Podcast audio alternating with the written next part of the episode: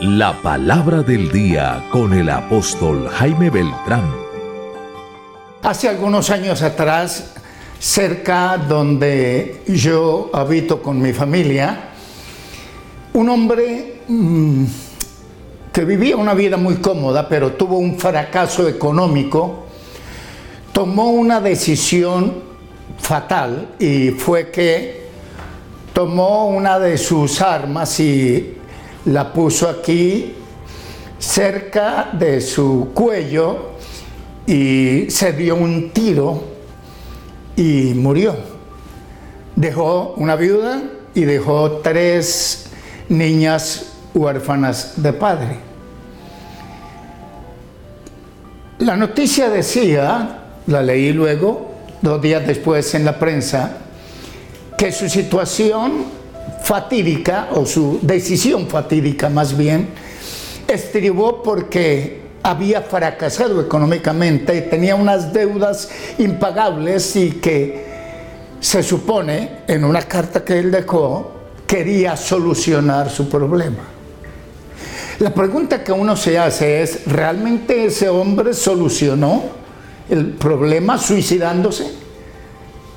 Porque quizás alguien me ve en este momento que tiene ideas suicidas para tratar de solucionar esa crisis que está pasando.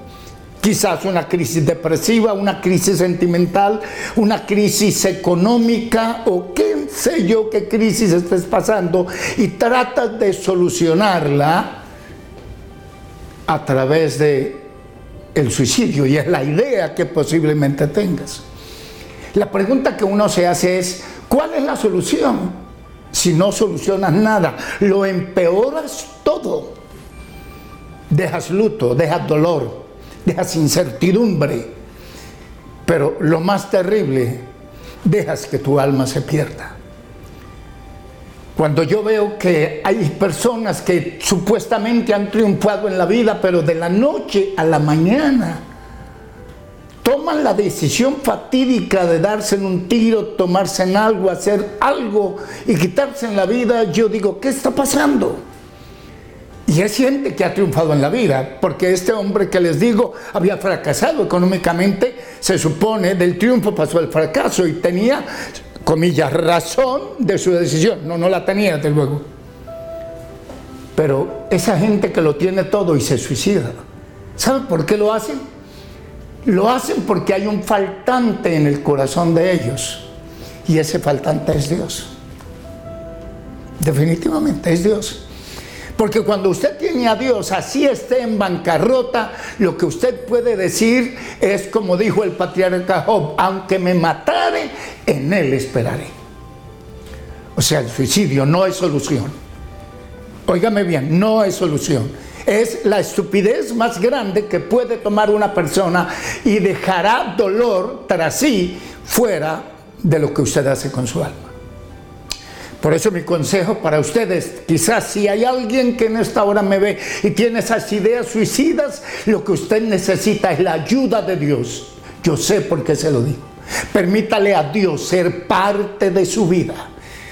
Ábrale el corazón a Dios y dígale, llena este vacío tan profundo, quita estos pensamientos tan macabros que hay en mí de suicidio y dame una vida nueva lléname con tu presencia, dame paz, que la necesito tanto.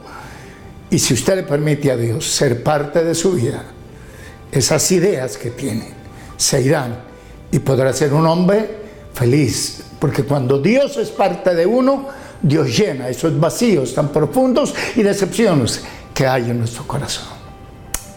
Que Dios te bendiga.